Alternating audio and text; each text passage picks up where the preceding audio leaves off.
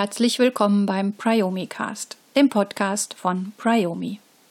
Am Mikrofon heute Daniela Röcker mit der Sendung New Leadership, das Zeitalter des Anti-Chefs.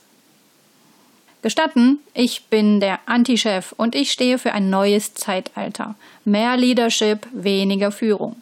Chef sein bedeutet für mich Haltung, Moderation, ermöglichen. Top-Down-Entscheidungen lehne ich ab in meinem Team entscheiden wir demokratisch, im Konsens oder Konsent. Hm. Antichef. Tatsächlich habe ich in letzter Zeit mehrmals diese Bezeichnung gelesen oder gehört und bin dabei ein wenig zusammengezuckt. Meine Synapsen assoziierten sofort wie wild in meinem Kopf bildeten Analogien zu Antichrist oder Antifa. Ging ganz schnell und spontan. Antichef? Was soll das sein? Kommt jetzt Growland, der Leibhaftige aus den Tiefen der tiefsten Tiefe und will mich in seinen Höllenschlund ziehen? Oder werde ich mich jetzt bis an mein Lebensende vermummen müssen, ob meiner illegalen Übergriffe? Vor meinem geistigen Auge formt sich ein Bild eines solchen Antichefs. Gut gelaunt schwebt er morgens gegen neun mit einem fröhlichen Hey, ich habe heute Morgen meine Yoga Morning Routine auf 45 Minuten ausgedehnt. Und du? Ins Büro. Hängt lässig seinen extra fürs High-Class Fahrradfahren designten High-Tech Functional Anorak an die Garderobe. Tauscht die maßgeschneiderte Fahrradhose und die veganen Sneakers gegen recycelte Jeans und Leguano Zehensocken.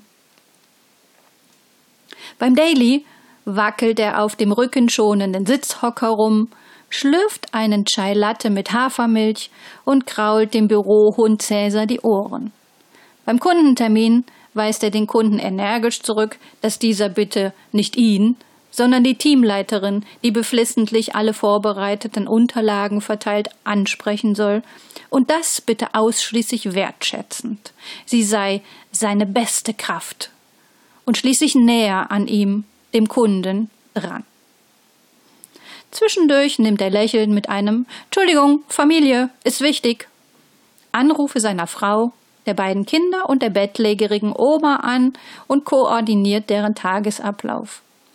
Später am Tag stehen strategische Entscheidungen im Bereich XY an.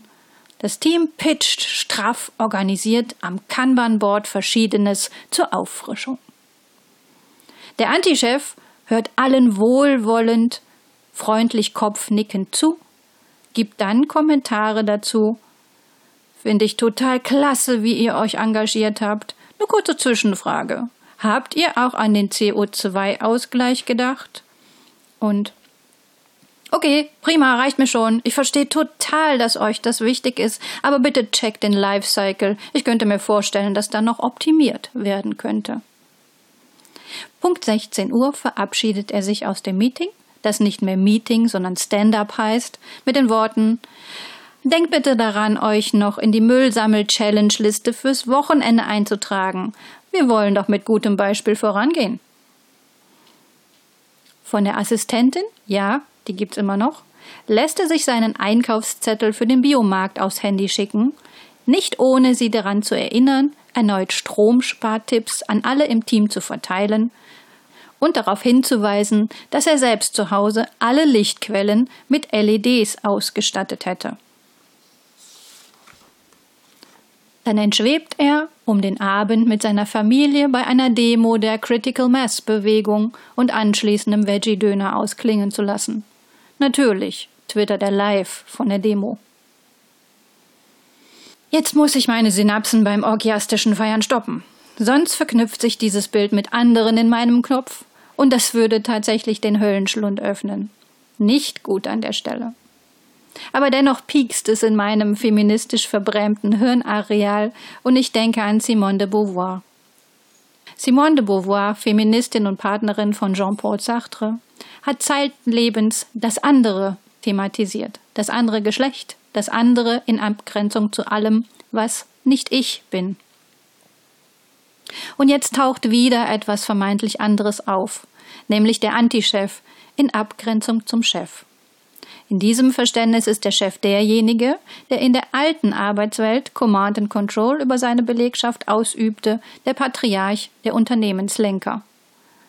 Der Anti-Chef der neuen Arbeitswelt ist der Coach, der Kümmerer, der Enabler, der Dienende. Übrigens, nebenbei bemerkt, von einer Anti-Chefin habe ich bisher noch nichts gehört. Sollte vielleicht zu denken geben. Doch was soll denn falsch sein an diesem Anti-Chef? Alle New Work-Enthusiasten würden sich einen solchen Chef bzw. Anti-Chef doch wünschen, oder?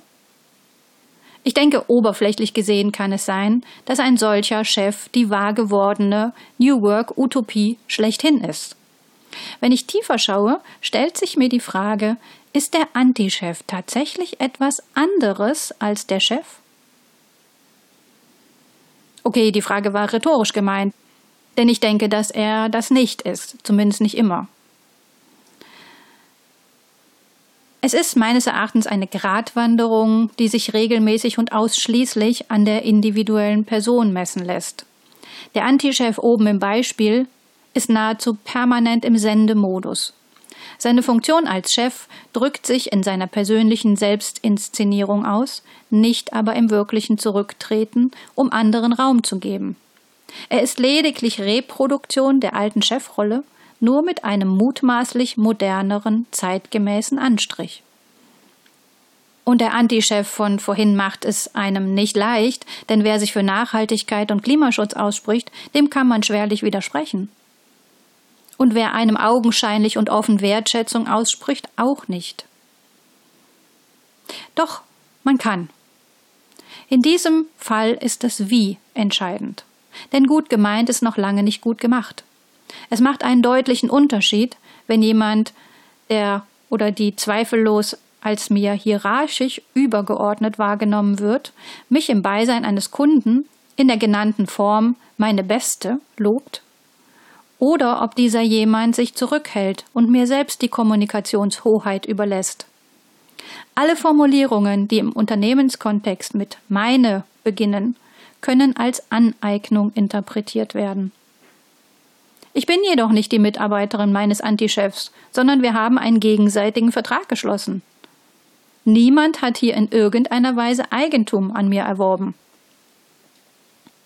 Es macht weiterhin einen Unterschied, ob meine bzw. unsere Teamleistung im ersten Schritt als toll engagiert gelobt wird, im zweiten Schritt jedoch gefragt wird, ob wir an XY gedacht hätten.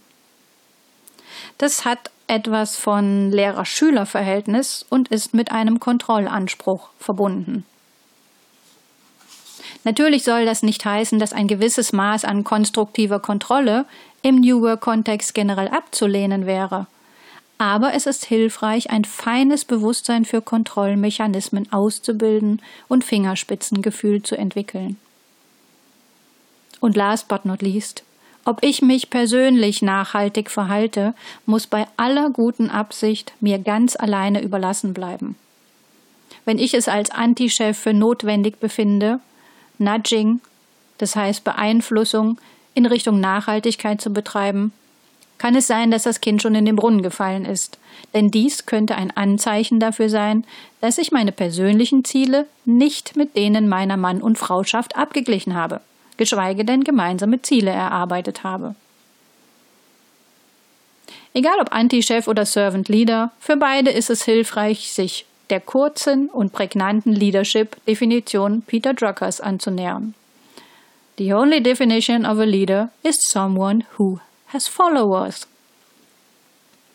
In diesem Sinne braucht ein Leader feine Sensoren für die Kultur, die sich im Unternehmen zeigt und in Bewegung ist. Koppelt er die Unternehmensziele an seine Person und agiert hauptsächlich im Sendemodus, auch in bester Absicht, statt im Empfangenmodus, kann es schwierig werden, ehrliche Anhängerinnen zu finden.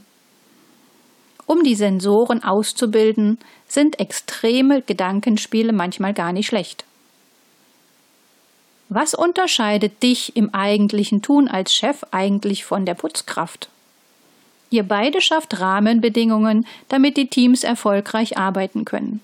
Lediglich eure Verantwortlichkeiten sind formal unterschiedlich ausgeprägt. Derartige Gedankenspiele stammen übrigens nicht von mir, sondern von Bertolt Brecht. Er fragte in seinen Gedichte eines lesenden Arbeiters bereits 1935. In den Büchern stehen die Namen von Königen. Haben die Könige die Felsbrocken herbeigeschleppt?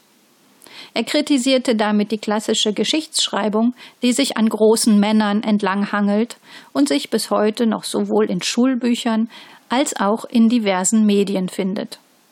Die Wissenschaft geht längst andere Wege. Private Briefe von englischen Arbeitern aus Zeiten der industriellen Revolution zum Beispiel sind als Quellen wertvoll geworden, weil sie eine höhere Qualität und Vielfalt einer Epoche zeigen. Zurück zur neuen Chefin, zum Chef oder Chef X und zu New Leadership. Sinnvoll ist es, eine ernsthaft eigene Vision zu haben, sie selbst unaufgeregt zu leben und sie undogmatisch zu transportieren. Dann braucht es einen Titel, wie Anti-Chef auch gar nicht.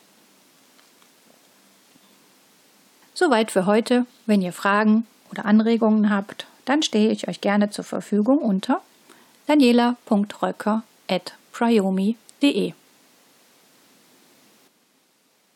Thank you.